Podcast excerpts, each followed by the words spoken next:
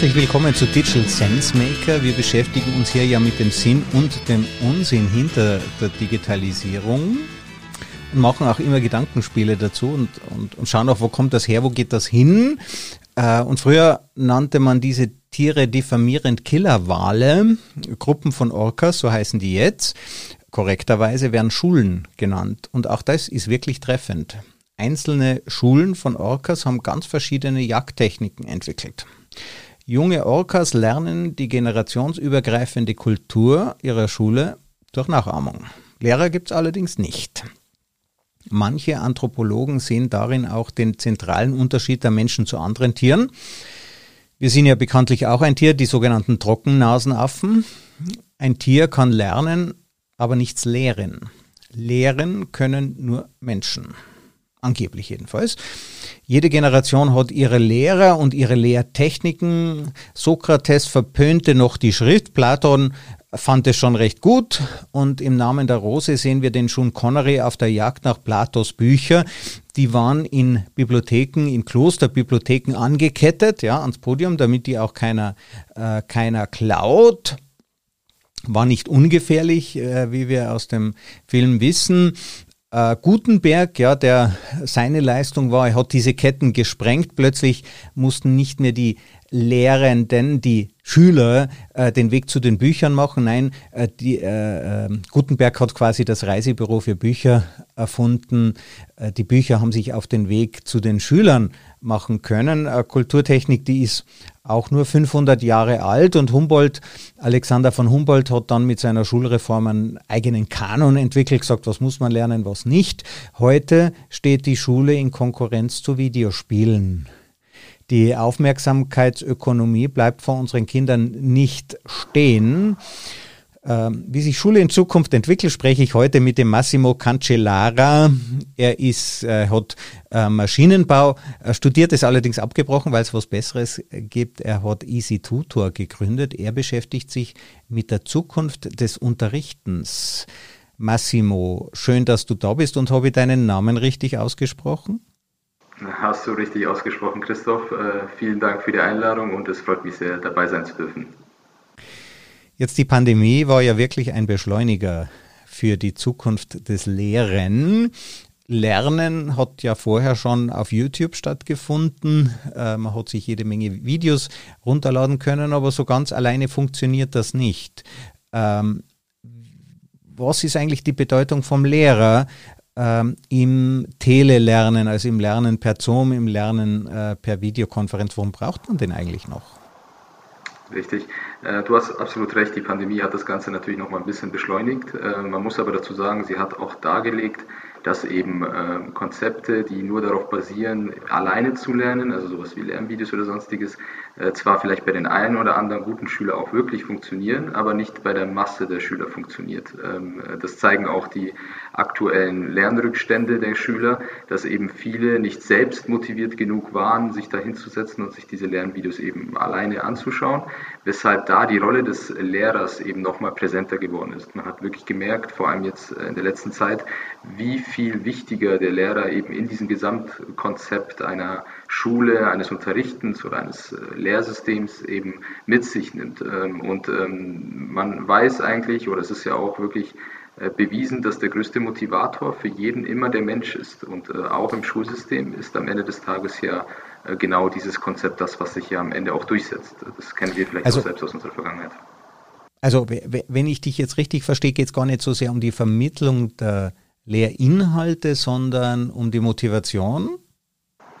Richtig, richtig. Ich meine, es ist ja meistens so, dass nicht der gute Schüler äh, hier bei einem Nachhilfeprodukt ankommt. Es ist natürlich auch immer mehr vermehrt, dass gute Schüler ihre Noten halten wollen. Aber in der Masse sind es dann doch die Schüler, die weniger motiviert an die Sache rangehen. Und äh, man braucht eben äh, die Person an der Seite dieses Schülers, die ihm das Ganze erklärt auf eine Art und Weise, dass er das versteht. Und äh, so zieht sich ja das gesamte Bildungssystem, sage ich mal, durch, äh, von angefangen von, von der Schule bis hin zur Universität und weiter hinaus bis zu den Ausbildungen, bis zum Lehrberuf, wo immer ein Mentor, sage ich mal, an deiner Seite steht, der dir da das Ganze zeigt, beibringt und dir zur Seite steht. Ähm, und das ist das Prinzip, was wir auch verfolgen.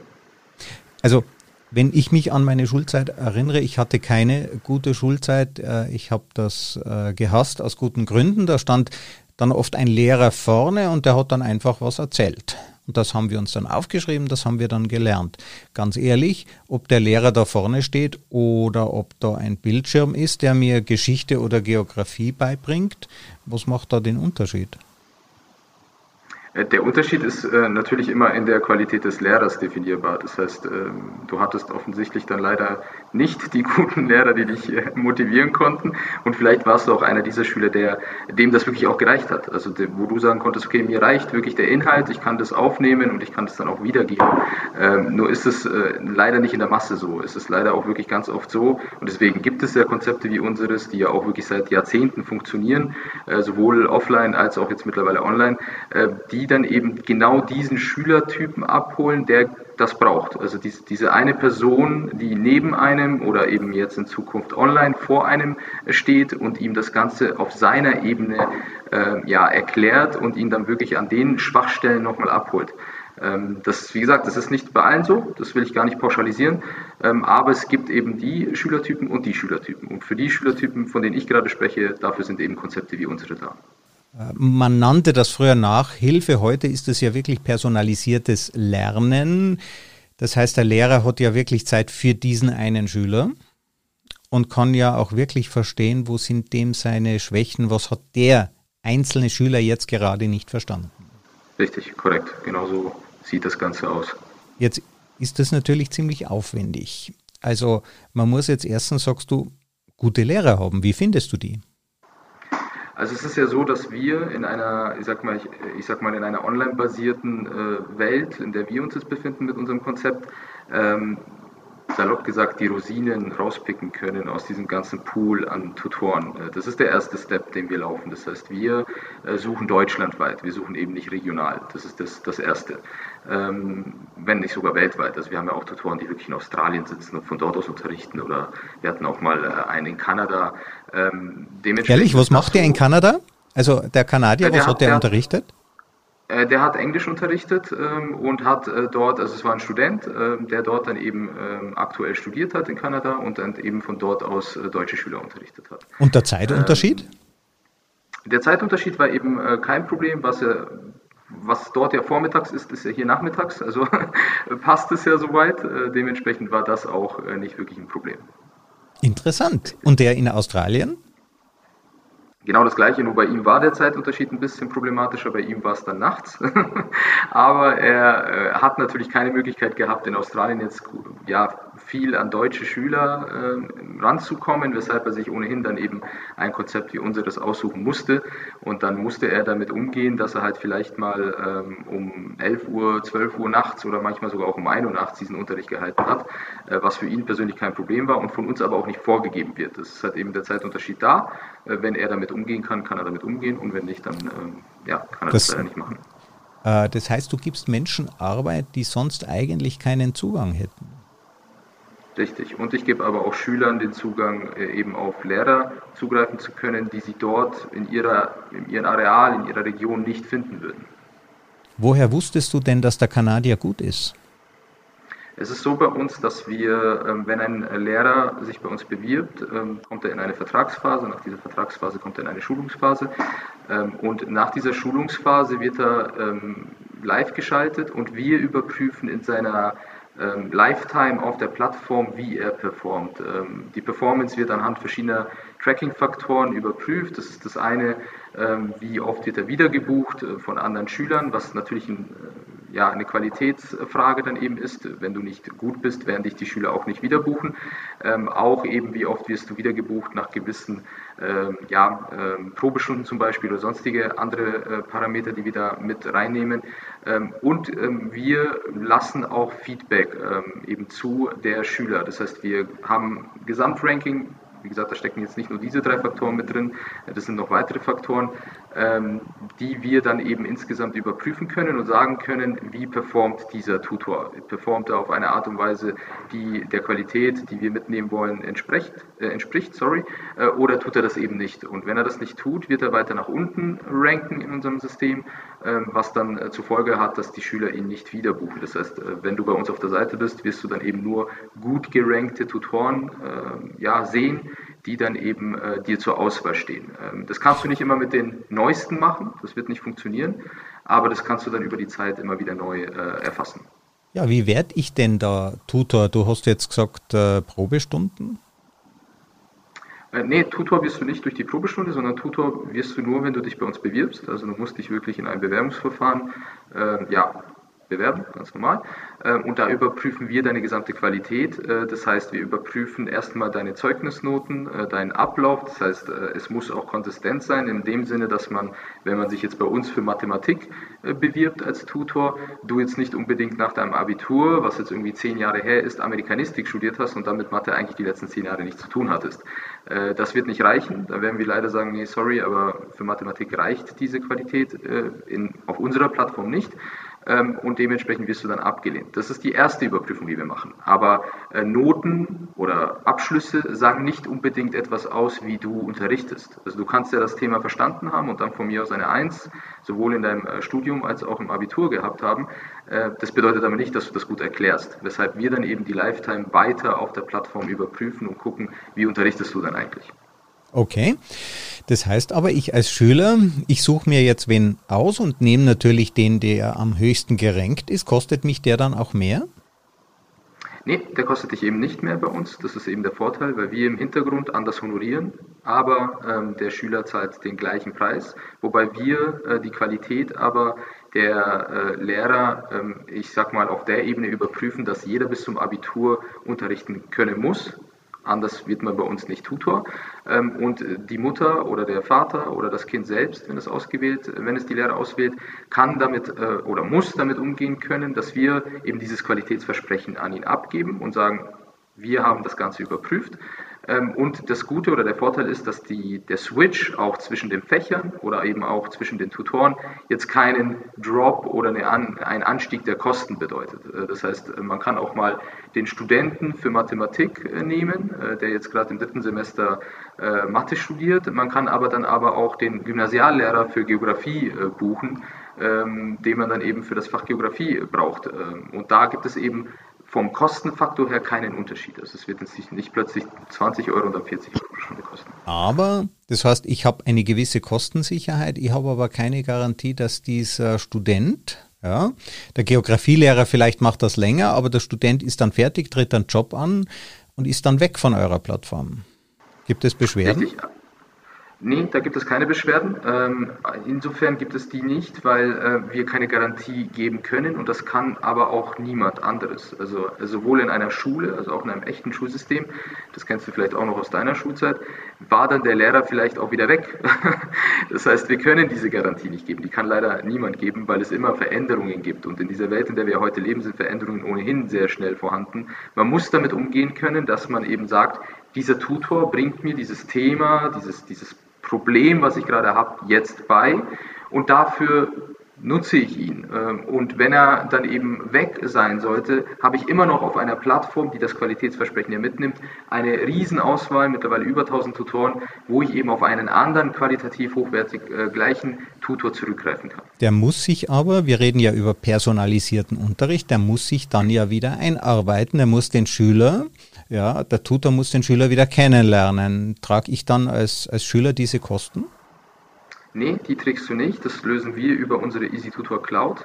Äh, in dem der neue Tutor Zugriff haben kann auf die gelernten Inhalte der Vergangenheit. Er kann dort dann eben reinschauen und gucken, auf welchem Stand war denn der Schüler als letztes und wird an diesem Stand ansetzen. Das ist Punkt 1. Punkt 2 ist, dass wir einen integrierten Chat haben bei uns auf der Plattform, sodass immer erstmal ein Kontakt in, zustande kommen kann und immer äh, auch darauf eingeht, äh, eingegangen werden kann, eben ganz normal über äh, Text. Äh, was sind deine Schwächen? Wo befindest du dich gerade aktuell? Und zusätzlich haben wir natürlich auch unser Support-Team und unser ähm, ja, Customer Success-Team, die sich darum kümmern, äh, kümmern, sollte es zu dem Fall kommen, dass wirklich jemand über einen langfristigen Zeitraum einen Tutor hatte und jetzt dieser Tutor weg ist, äh, eben einen Ersatz äh, sucht und dann eben auch den neuen Lehrer oder neuen Tutor direkt eben einlernt und sagt, was der aktuelle Stand des Schülers jetzt in letzter Zeit war. Du hast gesagt, es gibt einen Chat, da gibt es ja auch Feedback. Nehmt ihr das Feedback eurer Schüler ernst? Absolut, absolut, sonst wären wir heute nicht da, wo wir sind. Äh, wir müssen oder wir leben davon. Was sind denn die häufigsten Beschwerden? Also ähm, wir haben natürlich Beschwerden, äh, wenn es um Terminierungen geht, also wenn mal vielleicht der ein oder andere Termin äh, abgesagt wird oder sonstiges, was auch aber dahingehend sehr gut klappt. Ähm, natürlich gibt es die üblichen Beschwerden, dass vielleicht das ein oder andere Mal nicht geklappt hat auf technologischer Ebene, dass vielleicht Zoom-Call abgestürzt ist oder so richtig, Internet, also die üblichen Sachen. Äh, alles andere ist bei uns immer so geregelt, dass wir sehr customer-friendly sind. Also wir gehen lieber den Weg, dass wir vielleicht auch mal eine Stunde stornieren und gut schreiben, bevor wir da äh, in Diskussionen wegen einer Einheit äh, irgendwie äh, geraten. Äh, da sind wir sehr, sehr customer-friendly. Okay, also es gibt natürlich Kritik und Fehler lassen sich ja nie vermeiden. Es kommt einfach darauf an, dass man sie gut managt. Richtig, richtig. Und mhm. da sind wir sehr stark dahinter, also von Tag 1. Also für uns war von Tag 1 wichtig, dass vor allem ähm, unsere Reputation als Unternehmen natürlich gut aufrechterhalten wird und wir natürlich eine Art äh, ja, Weiterempfehlung dadurch generieren, weil man dann eben ähm, auf der Ebene sehr gut gearbeitet hat. Was kann ich denn so als Tutor verdienen? Kannst du mir da mal so eine Idee geben? Richtig. Ähm, es ist so, dass du bei uns als Student 14 Euro die Stunde kriegst, als äh, Absolvent, also Bachelor, äh, 15 Euro und äh, Master-Absolvent und äh, Gymnasiallehrer 16 Euro die Stunde. Okay, und als ähm, Lehrer, Geografielehrer zum Beispiel, der wirklich in der Praxis steht, gibt es da nochmal einen Unterschied? Äh, da können wir auch hochgehen, äh, das variiert aber auch immer. Es ist ja. natürlich auch immer so ein bisschen eine Bedarfsfrage. Äh, wenn du, wie viel Bedarf haben wir jetzt für dieses Fach? Also es ist immer, ich sag mal, so eine kleine Verhandlung, die dahinter steckt. Ja, aber es gibt eben eine wechselnde Provision, abhängig von der Qualität, finde ich ja super spannend. Also je besser der Lehrer ist, umso weniger verdient ihr andersrum. Je besser ist, desto mehr verdient er. Ähm, und man muss auch genau, also ihr, ihr verdient weniger, so, wenn er, weniger, richtig, wenn er besser ist. Ja? Mhm, richtig, richtig, richtig. Aber es ist auch völlig in Ordnung. Also äh, er sorgt ja natürlich auch für eine gewisse äh, Reputation, weil er eben besser ist. Er sorgt natürlich auch für einen gewissen Qualitätsstandard. Warum sollen wir da uns den größten Teil rausnehmen? Er macht die meiste Arbeit, also soll er auch am meisten dafür bekommen. Mhm. Und wenn jetzt die Besten alle schon gebucht sind, kurz vor dem Abi, ähm, was tue ich dann? Also ja, es, es, sind ja nicht unbegrenzt Tutoren vorhanden und nicht in unbegrenzter Qualität. Gibt es da mal Stoßzeiten? Ähm, wir haben Stoßzeiten, wir haben natürlich Auslastungsquoten, mit denen wir arbeiten. Wir wissen natürlich, wie wir oder wann wir nach oben skalieren müssen, was die Tutoren angeht. Das ist eben das, der Vorteil, sage ich mal, an so, an so einer Plattform, wie wir sie haben. Wir können eben sowas überprüfen und darauf schnell reagieren und wissen natürlich, mhm. weil wir es die letzten vier Jahre schon machen, wie sich das Ganze über das gesamte Jahr verhält. Mhm, interessant. Ähm, wie viele Tutoren kannst du so eine Größenordnung geben? Gibt die, das äh, wechselt ja, also ihr seid ja lastorientiert oder, oder nachfrageorientiert, aber so eine grobe Vorstellung? Ähm, du meinst, wie viele Tutoren wir haben? Wie viele Tutoren ihr so übers Jahr hinweg habt? Also wir haben aktuell über 1000 äh, geprüfte Tutoren bei uns auf der Plattform, ähm, auf die du zugreifen kannst wollen aber diese Zahl in nächster Zeit auch stark nach oben skalieren. Cool. Kannst du sagen, wie viele äh, Schüler ihr habt? So übers Jahr im Durchschnitt? Richtig, im Schnitt sind wir aktuell bei äh, knapp 7000 äh, Schüler, die wir unterrichten, mhm. ähm, die bei uns dann eben über das Jahr auf monatlicher Ebene dann immer bei uns buchen. Jetzt haben wir Corona noch nicht hinter uns. Ja, also ähm, die ähm, jetzt, äh, jetzt kommt ja die vierte Welle, also die ungeimpften Welle. Ähm, hat sich das, hat sich das bemerkbar gemacht? Ich meine, es war, äh, haben wir anfangs ja schon gesprochen, es war eine, ein Konjunkturpaket für die Digitalisierung, war diese Pandemie, wenn man zynisch ist. Ähm, die äh, habt, äh, in, inwiefern hat sich das ausgewirkt? Also was hat dich überrascht? Denn dass es mehr Nachfrage gibt, wird mich jetzt nicht überraschen, aber vielleicht gibt es ja auch weniger Nachfrage, weil die, äh, die Schüler eh schon voll gestresst sind mit den Videokonferenzen mit ihren Lehrern. Also es ist so, dass ähm, wir Folgendes gemerkt haben. Äh, während ähm, Corona, also während dem ersten Lockdown, ähm, gab es wirklich einen extremen Anstieg äh, auf der Ebene. Also man hat wirklich gesehen, okay, es war ein Run auf Online-Produkte, sowohl Lernvideos als auch irgendwelche Learning Management Systems äh, oder eben auch ein, ein, ein, eine Plattform wie unsere. Ähm, das Ganze hat sich wirklich dann bis ähm, Ende des Jahres gezogen. Also es war wirklich dann so, dass wir da kontinuierlichen Anstieg hatten. Ähm, was wir dann eben aber als konträr zu dem Ganzen gemerkt haben, war, dass dann Ende des letzten Schuljahres, also im März, April diesen Jahres, so ein kleiner, ich sag mal, ich möchte jetzt nicht sagen Einbruch, aber es gab eben einen, einen kleinen Drop nach unten, wo wir gemerkt haben, irgendwas ist gerade an einen Punkt angekommen, wo viele aufhören und, und sagen, naja, der Schuljahr ist irgendwie gelaufen, ähm, da wird nicht mehr viel kommen. Äh, man muss dazu sagen, dass die Politik was das angeht, einfach viel zu spät gehandelt hat. Das muss man so offen äh, zugeben und auch offen äh, sich zugestehen. Ich glaube, die Politiker tun da nichts anderes hoffe ich zumindest. ähm, es ist aber so, dass da einfach nicht gehandelt worden ist und äh, Gesamtkonzepte nicht geschaffen worden sind. Die Schulen, äh, es gab die ein oder andere Schule und vielleicht auch einen großen Teil der Schulen, die es hinbekommen haben, äh, Online-Unterricht stattfinden zu lassen, aber es gab ja keine, keine Prüfungen mehr. Es wurde eben keine Noten mehr geschrieben, es wurden auch keine Noten mehr verteilt. Und ab dem Moment, wo das äh, passiert ist, hat man dann wirklich gemerkt, dass die ja, dass, dass, dass, dass, dass der Druck auf die Schüler ja dann weggenommen wurde, eben äh, auf eine Prüfung hinzuarbeiten, auf eine Note hinzuarbeiten. Es wurde also, wenn überhaupt, nur eigenständig gelernt ähm, und, und ähm, das ja, war bemerkbar. Also das hat man schon gemerkt, weil im Vergleich zu den letzten Jahren äh, war dann plötzlich schon äh, eben der Anstieg, der normalerweise so um Februar, März, April stattfindet, nicht so, äh, wie er sonst immer war. Und ähm, ja. ja, das ist ja hochinteressant. Das drückt sich in euren Zahlen aus. Mhm. Äh, sonst kriegt man das ja nicht, äh, nicht wirklich mit. Die Schule selber führt ja keine Statistik darüber. Das heißt, es gibt hier wirklich belastbare Informationen, belastbare Trends und Entwicklungen. Ähm, und auch euer Geschäft, also kein Geschäft entwickelt sich kontinuierlich optimal. Es ist vollkommen klar, dass ihr in einem guten Markt positioniert seid. Wir brauchen in der Wissensgesellschaft immer mehr Wissen und der Wissenserwerb wird sich personalisieren. Ähm, hast du schon mal drüber nachgedacht, eine eigene Schule zu gründen? Also überhaupt den Lehrer als Intermediär auszuschalten? Richtig. Äh, also äh, noch eine kleine Sache zu dem Thema von vorhin. Ähm, es ist schon so, dass trotzdem Wachstum da war. Also es ist nicht so, dass wir äh, stagniert oder sogar nach unten äh, gelaufen sind, sondern es war Wachstum im Vergleich zum Vorjahr absolut gegeben.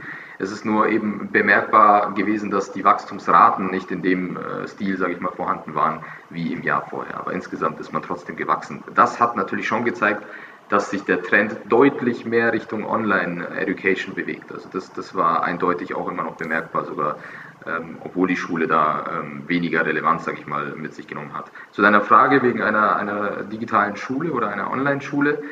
Äh, ja, diese, ähm, ich sag mal, dieses, diese, diese Vision, die gibt es, die habe ich auch, die hatte ich auch. Ähm, es ist so, dass ich aber mittlerweile an dem Punkt angekommen bin, wo ich sage, ähm, eine reine Online-Schule, also wirklich eine globale Online-Schule, die wirklich nur über, über ein Online-System funktioniert und äh, überhaupt nicht ein, eine Live-Interaktion mit sich nimmt, außer dass sie online stattfindet, ähm, ist, glaube ich, durch Corona gezeigt worden, ein, ein, ein Ding der wahrscheinlich Unmöglichkeit und wird eine Illusion bleiben, weil am Ende des Tages ähm, die Interaktion mit anderen Schülern, mit anderen Kindern, vor allem im Grundschulalter, das sehe ich äh, bei auch Familienangehörigen, äh, leider zu sehr gefehlt hat. Ähm, und äh, das dann am Ende des Tages vielleicht auf hoherklassigem Niveau ähm, funktionieren würde, also ab der 8., 9., 10. bis zum Abitur würde das wahrscheinlich problemlos funktionieren. Ähm, aber im, im, im, Grundschulsegment ist die, die Freundschaften, die man da bildet und sonstiges einfach viel zu wichtig, um zu sagen, man baut eine Schule, die nur komplett online stattfindet. Also der Lehrer ist gar nicht so sehr das zentrale Element. Ähm, meine Kinder hatten eine wunderbare, haben, haben wunderbare Lehrer in der Volksschule. Jetzt geht's äh, bei meinem Sohn ins Gymnasium. Aber die Klassengemeinschaft, meine Tochter hat äh, nach dem ersten halben Jahr war dann schon äh, der Lockdown in der Volksschule. Das heißt, da hat sich gar keine Klassengemeinschaft herausgebildet. Das entsteht jetzt erst langsam. Und wir lernen ja nicht nur voneinander, sondern auch miteinander. Richtig, korrekt, absolut, absolut. Und ich meine, das hast ja dann wahrscheinlich auch du gemerkt, dass das deutlich wichtiger ist, als einfach nur den Unterricht online zu halten. Äh, war ja wahrscheinlich bei deiner Tochter mindestens genauso wichtig, die neuen Freunde kennenzulernen, dann ähm, neue Freundschaften auch zu knüpfen. Ähm, und ähm, das, das zeigt halt, dass eben eine, eine Vision einer globalen Online-Schule ja auch immer eine, eine, eine Illusion bleiben wird, weil es auf der Ebene nicht, nicht machbar sein wird. Aber es wäre natürlich denkbar, dass sich Klassen bilden von Gleichaltrigen, von ungefähr Gleichaltrigen. Die müssten aber jetzt nicht der gleiche Jahrgang sein, so wie das äh, bei uns der Fall ist, äh, dass die alle gleich alt sind. Da könnte schon ein Jahr mehr oder weniger dabei sein. Und die könnten doch einen Teil des Lernens individuell, also auch die Guten könnten dort gefordert werden, wo sie gut sind. Äh, und die Schwächen könnten von anderen Lehrern wieder bearbeitet werden. Und ähm, der Lehrer selber hat ja Hauptaufgabe, ist der Motivator für das Lernen zu sein. Richtig, richtig. Ähm, es ist ja so, dass du, also du siehst es komplett richtig. Als Zusatz macht es absolut Sinn. Äh, vor allem, äh, du kennst es vielleicht selbst, es gibt ja auch Interessen, die eine Schule nicht abbilden kann. Zum Beispiel ein, ein Wirtschaftsthema, was, wo der Lehrer einfach fehlt oder ähm, Fächer, die man so eigentlich nicht anbietet, Japanischkurse äh, oder sonstiges, die man dann eben in diese virtuelle Welt schieben kann, auch in einer normalen Schule, die dann eben regional oder dann eben vor Ort stattfindet.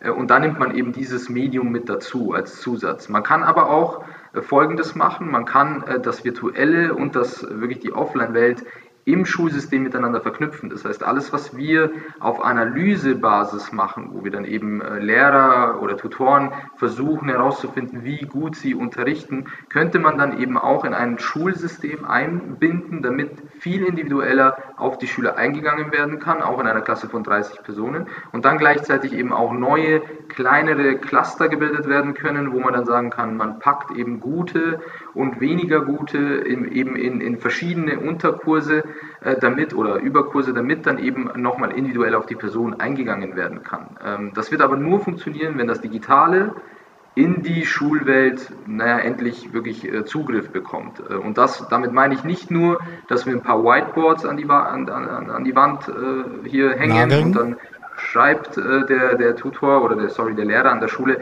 auf diesem Whiteboard, sondern es muss noch viel weiter gehen. Das heißt, die ganzen Lernstandserhebungen müssen digital aufgenommen werden. Auch die Bücher äh, müssten digital werden, also die Verlage müssten digitaler werden, damit am Ende des Tages auch wirklich von A bis Z das Ganze auf der Ebene überprüft werden kann. Es reicht nicht nur einfach nur ein Beamer oder ein paar Computer hinzu äh, ja, klatschen, wenn man das so salopp äh, sagen darf, äh, oder ein paar Tablets auszuhändigen. Das wird nicht reichen. Es muss schon am Ende des Tages mehr passieren. Ja, gut. Jetzt ist ja Geld da. Ja, die Staaten haben ja sehr viel investiert ähm, und es ist jetzt auch für Staaten, höre ich, endlich die Gelegenheit äh, vorbei an EU-Regularien mal die Wirtschaft richtig mit Geld zu versorgen. Geld scheint also nicht das Problem zu sein. Jetzt sind es einerseits Entscheidungen der Politiker, aber im Detail, wofür das Geld ausgegeben wird, wenn die das zur Verfügung stellen, ist das ja schon mal okay. Woran hakt es denn da? Warum wird das nicht einfach gemacht? So, so also technisch so aufwendig ist es ja nicht. Wir haben ja alle ein Smartphone, also im Grunde. Richtig. Ähm, also ich ich kann nur von meiner Meinung jetzt reden. Ich möchte jetzt nicht, äh, sage ich mal, für alle, für, die ganze Republik reden, woran es da jetzt scheitert. Äh, was ich, sage ich mal, weiß, ist ja, dass äh, Ländersache, sorry, Bildung Ländersache ist. Das heißt, das wird gar nicht auf Bundesebene entschieden. Ähm, und dann geht es sogar noch einen Step weiter, dass ja dann eben die einzelnen Kommunen und dann noch gleichzeitig die einzelnen Schulen entscheiden, was sie mit ihren zur Verfügung gestellten Geldern dann eben machen dürfen ähm, oder sollen. Ähm, das Problem ist dann wahrscheinlich die Verantwortlichkeit, die da eben keiner so richtig übernehmen möchte, äh, weil man dann eben vielleicht kleine Entscheidungswege wie ich starte jetzt mit einer, ich starte jetzt eine Klasse mit Tablets aus. Wer kümmert sich dann um die Wartung dieser Tablets? Wer kümmert sich dann um die ganzen Schüler, die vielleicht mit irgendwelchen Fragen äh, zu diesem Tablet kommen? Ich glaube, da werden aber die meisten Schüler so ein bisschen bevormundet, weil äh, ich sehe das bei meinen Nichten, die sind noch relativ klein und die können mit Tablets besser umgehen als wir. Ähm, und, und ich glaube, da, da, da werden Probleme erschaffen, die eigentlich gar nicht so da sind, einfach um sich aus dieser Verantwortung so ein bisschen rauszuziehen. Äh, am Ende des Tages müssen wir wahrscheinlich einfach nur machen äh, und dann werden wir einfach sehen, was passiert. Ähm, und was auch meistens ein Fehler ist, der ganz oft auch passiert, es dauert so lange, bis dann eine Entscheidung stattfindet, dass die Technik, die dann hergenommen wird, ähm, mittlerweile auch wieder veraltet ist. Das heißt, dann werden irgendwelche Laptops geholt, die dann irgendwie Stand, keine Ahnung, 2015 haben. Ähm, aber für die Entscheidung, dass diese Laptops da irgendwie ausgehändigt worden sind, hat es halt sechs Jahre gedauert. Und dann sind die halt äh, wieder veraltet. Und, äh, ja, für das, den das einzelnen Lehrer lohnt, lohnt es sich ja auch nicht, sich zu engagieren. Ja, der riskiert ja eigentlich Druck aus seiner Lehrergemeinschaft. Ich kenne das äh, von der Lehrerin äh, meines Sohnes, die hat einfach deutlich mehr getan. Ja, also die haben ein ganzes Musical entwickelt und und wenn die dann Vorschläge macht, der Lehrergemeinschaft als Ganzes, dann wird eher gesagt, ja, brauchen wir das wirklich und sollen wir jetzt das auch noch tun? Und ähm, das heißt, Innovation wird eigentlich eher bestraft. Richtig. Äh, ja, ich will nicht unbedingt sagen bestraft, aber ähm, dadurch, dass die ähm, die, die, die Altersunterschiede auch in manchen Schulen auch bei den Lehrern gegeben sind. Also es gibt dann einfach die ältere Generation an, an Lehrern, die dann eben einfach aus ihrem Alltag, den sie seit mehreren Jahren durchziehen, äh, nicht rauskommen wollen, einfach weil sie kein Interesse daran haben.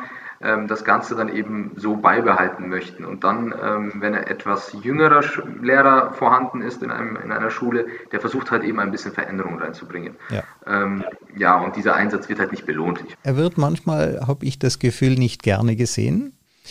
Und ich kenne auch äh, ähm, ein anderes Beispiel, wo wir uns dachten, in einer Informatikschule, warum macht das der Französischlehrer? Und die Antwort äh, des Direktors war recht einfach, ich muss ja den Französischlehrer auch beschäftigen. Ja, das sollte natürlich so nicht sein. Ich gehe eher davon aus, er hat einfach keinen Informatiklehrer gefunden. und das ist eben das, das, was ich vorhin meinte. Man könnte solche Produkte, wie wir eines sind, äh, als Zusatz in diese Systeme mit reinziehen, damit eben der richtige und der gute Informatiklehrer an die Sache rangeht und nicht jetzt eben der Französischlehrer einfach hergenommen werden muss, weil es sonst keinen gibt. Ja, und ich denke, ein richtig guter Lehrer ist für die Motivation zuständig. Ich habe das sehr, sehr schön gefunden, wie du das gesagt hast.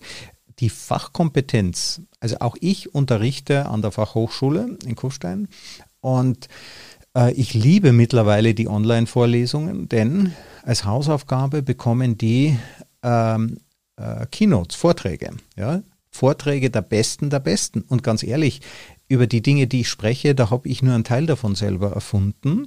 Und warum sollen sich die nicht die Vorlesung bei dem anhören, der das erfunden hat, den Businessplan Canvas zum Beispiel, und danach sprechen wir drüber.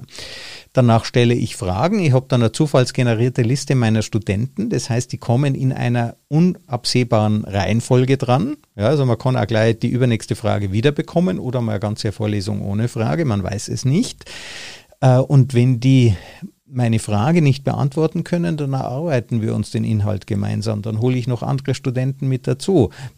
Ich habe die Weisheit nicht, äh, nicht gepachtet. Ja, und ähm, ich denke, das ist eine neue Einstellung im Vergleich zum klassischen Selbstwert des Lehrers, der natürlich davon profitiert, dass er sagt, er ist der, der es weiß. Ja, und die Schüler sollen das lernen und sich darüber freuen, dass sie das auch mitgeteilt bekommen. Und wenn ein Tablet kennt er sich nicht aus, sondern deine Nichten besser. Ja, die, und deswegen finde ich das auch sehr schön, dass wir uns fälschlich Sorgen um die Kinder machen. Ja, die kommen damit zurecht. Äh, die sollten sich Sorgen um uns machen. Ja, richtig. absolut, absolut. Nee, da hast du völlig recht. Ich meine, äh, wie gesagt, das ist ja das Prinzip, was wir auch verfolgen. Der Lehrer als Motivator. Ähm, wir wollen auch den Lehrer in unserem System nie abschaffen. Egal wie digital das Ganze bei uns wird, egal wie, wie KI-basiert das Ganze noch werden wird ähm, der Tutor ist der, also wirklich auch der Grund, wieso der Schüler bei uns wieder bucht. Und das, das sagen auch unsere Schüler. Es ist auch wirklich so, dass die, es entwickeln sich teilweise auch Freundschaften, es entwickeln sich teilweise auch wirklich ähm, ja, Möglichkeiten da, ähm, das Ganze auf einer anderen Ebene mit zu verfolgen, dass man dann auch wirklich sagt, hey, ähm, der Tutor meldet sich beim Schüler und sagt, hey, wie war denn deine letzte Prüfung, ist die gut gelaufen? Äh, das, das kann eine KI ja nicht übernehmen. Also klar, man könnte irgendwas bauen, wo man sagt, ja, hey, sag uns doch, wie deine, wann deine Prüfungen sind und dann schicken wir dir irgendwelche Newsletter raus, wo wir sagen, und wie ist die Prüfung gelaufen? Aber das ist ja immer irgendwas textbasiertes, was jetzt nicht dieses Zwischenmenschliche mit sich nimmt. Und ähm, wenn der Tutor am Ende und auch der Lehrer an der Schule am Ende dafür sorgt, dass der Schüler begeistert ist von diesem Thema, hast du schon zu 70 Prozent gewonnen. Ähm, und die restlichen 30 Prozent ist so ein bisschen Eigenmotivation, ähm, damit der Schüler dann sagt, okay, ich mache das jetzt nicht nur für mich und für meine Zukunft, weil das wissen Schüler vielleicht auf der Ebene gar nicht, dass sie das am Ende des Tages ja auch für sich und für die Zukunft machen, sondern ich mache das auch, um diesem Tutor zu zeigen, dass ich verstanden habe, was er mir da erklärt hat. Und das motiviert ihn viel mehr. Und das ist wahrscheinlich bei dir in deiner Uni mindestens genauso. Deine Studenten nehmen dich vielleicht als Mentor, nehmen dich vielleicht wirklich als Motivator ähm, ernst und wollen dann dir beweisen, dass sie das verstanden haben, was du da äh, lehrst am Ende des Tages. Und äh, so ist das Gesamtsystem auch bei uns. Finde ich sehr schön. Ich finde es auch schön, dass Freundschaften entstehen. Sagen wir, der Schüler ist in München, der Tutor ist in München, die treffen sich dann vielleicht auch und am Ende rechnen die das untereinander ab. Passiert dir das auch? Also, dass du Tutor und Schüler verlierst an den Schwarzmarkt hinter dem Rücken von Easy Tutor? Ähm, also ich würde lügen, wenn ich sage, das ist noch nie passiert. Also das wäre gelogen, weil ich also ich bekomme es ja da nicht mit. Ähm, aber äh, ich sage es mal so, wenn man dem Kunden, dem Schüler, den Elternteil vor allem so viele Vorteile auf dieser Plattform bietet, eben, dass man sagt, man hat ein Management-System, man hat eben die Easy Tutor Cloud, wo alles abgelegt wird, man hat eine Wahl aus 1000 Tutoren, man hat 20 Fächer, äh, man hat ähm, ein, ein, ein überschaubares Preismodell und so weiter, dann ist es eigentlich für Eltern nicht wirklich lohnenswert, da jetzt ein oder zwei Euro sich zu sparen oder drei Euro sich zu sparen pro Stunde, ähm, wenn man diese ganzen Vorteile bietet als Plattform. Ähm, klar, wird es vielleicht passieren, ich glaube, dass es eher selten passiert. Und man muss dazu sagen, wenn jetzt der Lehrer in Berlin sitzt und der Schüler in München, ist es natürlich weniger wahrscheinlich, dass die sich jetzt treffen können. Also die werden sich nicht treffen. Wenn überhaupt, wird es über, über andere Wege dann geleitet. Aber man muss auch dazu sagen, man hat über eine Plattform natürlich eine finanzielle Sicherheit. Auf der einen Seite der Tutor, der weiß, dass er bezahlt wird. Und auf der anderen Seite die Eltern, äh, die wissen, wenn ich bezahle, wird da auf jeden Fall eine Leistung stattfinden. Ähm, und diese Sicherheit bietet dann eben nur eine Zwischenplattform, wie wir eine sind. Ja, also das sind wirklich die Vorteile der Plattformökonomie. Ich habe den Ersatz äh, sofort, wenn jemand ausfällt. Ich habe die Qualitätssicherung, ich habe das Abrechnungsmodul, ich habe aber auch die Überwachung. Man kennt es ja äh, bei, ähm, äh, bei Uber zum Beispiel. Also die sind selbstständig. Auch deine Trainer sind ja nicht angestellt. Ähm, interessanterweise ist äh, der Uber-Fahrer viel, viel stärker einer Überwachung ausgesetzt, als es der Taxifahrer ist. Dort darf man das gar nicht tun. Ähm, wie stehen denn die, äh, die Tutoren äh, zu diesem Überwachungsmechanismus, den du hier aufgebaut hast, der ja Qualität bietet? Ist ja nicht nur Nachteil. Richtig. Also uns geht es nicht darum, die Tutoren zu überwachen auf einer Ebene, dass wir sagen, ähm, wir wollen sicherstellen, dass du das machst oder nicht machst. Aber es ist doch wie in allen Bereichen, ähm, wenn wir das nicht tun würden, wie können wir nur ansatzweise irgendein Qualitätsversprechen von uns geben? Also wir können ja nicht sagen, unsere Tutoren sind gut und, und sorgen für gute Noten, wie auch immer, wenn wir am Ende des Tages gar nicht wissen, was die von morgens bis abends dann am Ende im Unterricht ja machen. Das heißt, wir müssen auf irgendeiner Ebene zumindest äh, bis zu einem gewissen Level, also man muss nicht übertreiben, man muss nicht jeden Schritt und Tritt äh, sich angucken, aber bis zu einem gewissen Level müssen wir das Ganze doch laufen. Ähm, und am Ende des Tages können wir nur dann sagen, funktioniert das oder funktioniert das nicht. Was wir aber machen, und der Ansatz ist ja dann wieder ein ganz anderer, ähm, wir überprüfen dich nicht und würden dich aus dem System werfen, wenn das Ganze nicht funktioniert, sondern wir überprüfen dich, um vielleicht auch dir die Möglichkeit zu bieten, dich weiter zu optimieren und dich zu verbessern als Lehrer. Ähm, weil am Ende des Tages musst du doch auch selbst reflektiert als Tutor äh, erfahren wollen oder ja, wirklich auch erfahren müssen, was mache ich denn gut und was mache ich nicht so gut, woran kann ich arbeiten, damit ich diese, diese, diese, äh, ja, die, die, mein, mein Hobby, jemandem etwas beizubringen, auch noch besser gestalten kann und noch viel mehr an der Sache arbeiten kann. Wenn wir das nicht tun, wenn du das nicht erfährst von uns, wirst du immer annehmen, dass du alles richtig und gut machst und da hast du natürlich überhaupt nichts davon. Ähm, und das ist der Punkt, wir geben das natürlich auch weiter, dieses Feedback. Also eure Plattform ist nicht nur für Schüler, die besser werden wollen, sondern auch für Tutoren, die besser werden wollen. Absolut, absolut. Jetzt hast du gesprochen von künstlicher Intelligenz. Äh, wo geht es denn überhaupt hin? Mit Easy Tutor, mit dem gesamten Markt der, äh, der Bildung mit, mit Online-Mechanismen? Werden wir in Zukunft äh, virtuelle Reality-Brillen aufhaben? Bekommen wir von Elon Musk äh, einen Chip implantiert, also so ein Kabel, ja, wie wir es aus der Matrix kennen? Wo geht es da hin?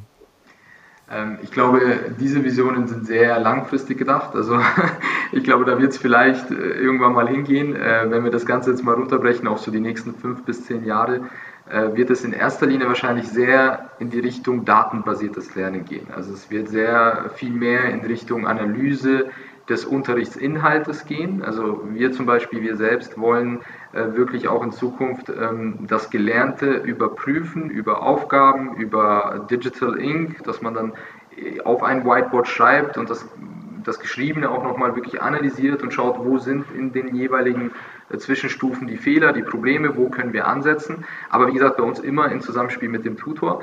Ähm, und in diese Richtung wird es, glaube ich, auch im Schulsystem gehen. Also ich glaube, da wird es auch viel digitaler werden. Es wird auch im Verlagswesen viel digitaler werden, sodass dann eben der Schüler auf seinem Tablet lernt und seine, seine, seine Aufgaben direkt dort macht und dort dann eben eine Resonanz automatisch bekommt. Also in dem Moment, wo er die Aufgabe löst, wird er eine Rückmeldung kriegen, ist das jetzt korrekt, ist das nicht korrekt und das könnten die möglichen Fehler sein. Ich glaube, das ist so die nächsten fünf bis zehn Jahre, das ist so das Erste. Ähm, was passieren wird. Ob das dann so weit geht mit einer Brille, die man sich dann aufsetzt und dann äh, das Ganze ja, auf der Art und Weise dann virtuell lernt, ist ja im Ausbildungswesen schon so. Ähm, ich weiß nicht, ob du das mitbekommen hast. Da ist es ja teilweise auch wirklich schon so. Da gibt es auch mehrere Startups, die das äh, da auch schon durchgesetzt haben, wo du dann äh, lernst, wie du einen, einen gewissen Schraube befestigst im Auto und so weiter und das dann auch virtuell machen kannst. Also du ähm, siehst das dann in der Brille. Die Brille ist halb durchsichtig und dir wird über der Schraube angezeigt, in welche Richtung drehen, wie fest, äh, wo ist das, wo befinden sich die anderen äh, Teile, also wirklich am Objekt selbst. Richtig, richtig, am Objekt selbst. Ähm, das, das gibt es ja, wie gesagt, auf der Ebene schon. Ich glaube, das Schulsystem ist noch nicht so weit für sowas. Ich glaube, da werden wir noch ein paar Jahre warten müssen. Aber in der Wirtschaft wird sowas immer mehr kommen. Also da, da bin ich mir relativ sicher. Wie lange werden wir warten müssen, bis das Schulsystem äh, den Anforderungen einer digitalen Revolution gerecht wird? Also meiner Meinung nach mindestens noch zehn Jahre, damit wir überhaupt in diese Richtung richtig gehen, also nicht also wirklich flächendeckend gegangen sind und nicht nur vereinzelt die ein oder andere moderne Schule das gemacht hat. Äh, vor allem im, ich sag mal, ähm, Arealen, wo vielleicht äh, die, die, die, ja, Gruppierungen, sage ich mal, dort sind, die finanziell nicht unbedingt die stärksten sind. Ähm, da wird es wahrscheinlich noch länger dauern, dass man dort auch da auf der Ebene das Ganze mal anpasst. Ähm, deswegen glaube ich nicht, dass es in den nächsten zehn Jahren äh, heißen wird, äh, wir sind jetzt komplett digital und das Ganze äh, funktioniert auch 1A. Also das wird auf jeden Fall noch ein paar Jahre dauern. Also eigentlich aus meiner Sicht bist du ein Optimist. Äh, wie bist du zehn Jahre, 100 Jahre, aber äh, die dazwischen irgendwo ähm, wie du hast mal ein Maschinenbaustudium begonnen. Äh, du bist also zwar einerseits technikaffin, aber wie kommt man jetzt plötzlich in eine Nachhilfe, eine innovative Online-Nachhilfeschule? Also wie geht das zusammen? Äh, das geht so äh, zusammen, dass wir, beziehungsweise dass ich äh, Maschinenbau ja studiert habe und äh, dementsprechend auch Mathe und Physik so ein bisschen kann äh, und äh, da auch unterrichtet habe. Also ich habe dann eben selbst ähm, Schüler unterrichtet, ähm, habe die ganzen ähm, ja, Schüler offline erstmal unterrichtet und mir war auch da schon bewusst, okay, auf der Ebene, wie ich es gerade mache, ganz am Anfang vor allem, das war halt sehr alt gedacht. Also so, so, ja hier, ich bin zu dir nach Hause gefahren, hab dir dann an deinem Heft oder sonstiges das Ganze so ein bisschen beigebracht. Und was mir da aufgefallen ist, dass sich im Vergleich zu meiner Schulzeit nichts geändert hat. Also es hat sich absolut überhaupt, ich bin jetzt auch schon 33 Jahre alt und als das Ganze war, da war ich so 26, 25, 26, ähm, da habe ich gemerkt, okay, wenn ich das jetzt zurückdenke, wo ich in der fünften, sechsten Klasse war, es sind immer noch die gleichen Bücher gewesen, es war immer noch ähm, das gleiche System, es hat immer noch keiner irgendwie ein Tablet oder ein Laptop vor sich äh, stehen gehabt. Und da war mir klar, ähm, auch wenn wir vielleicht das Schulsystem nicht so schnell ändern äh, können, können wir zumindest die Nachhilfebranche auf der Ebene ändern. Ähm, und äh, habe dann äh, ein bisschen Recherche betrieben und habe dann gesehen, okay, auch im Nachhilfebereich hat sich nichts geändert. Also es gab zu dem Zeitpunkt, wo wir angefangen haben, das war 2017, ähm, gab es schon die Big Player in dem Bereich, also Schülerhilfe und Studienkreis, ähm, aber die haben das immer noch offline gemacht hauptsächlich. Es gab zwar die ein oder anderen Versuche und so weiter, aber das wurde nicht richtig verfolgt. Und wir oder ich und äh, meine Geschäftspartner, das ist einmal die Jessica und der Alexander Liebisch, ähm, haben dann uns Gedanken darüber gemacht, wie können wir das Ganze digitalisieren, aber nicht nur den Unterricht digitalisieren. Also nicht nur jetzt einfach eine ja, eine, eine App zu nehmen, so wie Skype oder Zoom und dann eben den Schüler und den Lehrer da reinzupacken, sondern wie können wir eine Plattform schaffen, wo wirklich alles digital stattfindet. Also sowohl das Terminmanagement, als auch die Verwaltung, als auch eben äh, der Kontakt zu den Tutoren, als auch der Datenaustausch mit den Tutoren, dann eben der Unterricht und dann das Nachlernen des Unterrichts. Äh, und so ist das Ganze dann entstanden. Da hilft uns natürlich so ein bisschen das Maschinenbaustudium, muss man ganz offen äh, gestehen, weil man dann eben auch lösungsorientiert denkt in so einem Maschinenbaustudium. Man versucht ja auch eben aus Problemen äh, dann Lösungen zu finden und dann eben aber auch sehr automatisiert denkt. Also man im Maschinenbaustudium lernt man auch wirklich Sachen in Masse zu produzieren und nicht jetzt einfach nur ein kleines Teil zu machen. Und deswegen haben wir da sehr automatisiert an die Sache, sind wir an die Sache rangegangen. Coole Sache. Ich wünsche dir noch sehr viel Erfolg. Massimo Cancellara, vielen Dank, dass du heute in meinem Podcast mit dabei warst. Sehr, sehr gerne. Vielen Dank für die Einladung, Christoph, und äh, dir auch natürlich weiterhin viel Spaß und weiterhin viel Erfolg. Ja, liebe Zuhörer, ich hoffe, das habt ihr genauso spannend gefunden wie ich. Ich denke, die Lehre der Zukunft, wie kann das funktionieren, wird von Unternehmen getrieben, viel äh, aus, der, aus der Lehrbürokratie, aus der Unterrichtsbürokratie erwarte ich persönlich mir jedenfalls keine äh, großen Innovationen. Wir haben darüber gesprochen, die werden nicht wirklich belohnt. Umso spannender ist es, dass es eben so Firmen wie Easy Tutor gibt, die das Ganze vormachen und hier vielleicht auch einen gewissen Druck gemeinsam mit uns Eltern einen gewissen Druck aufbauen, damit sich doch etwas ändert, denn dann gelingt auch Zukunft. Danke fürs Zuhören.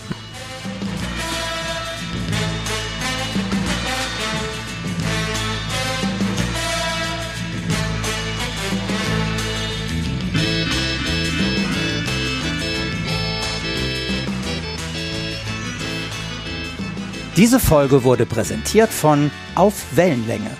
Www.aufwellenlänge.de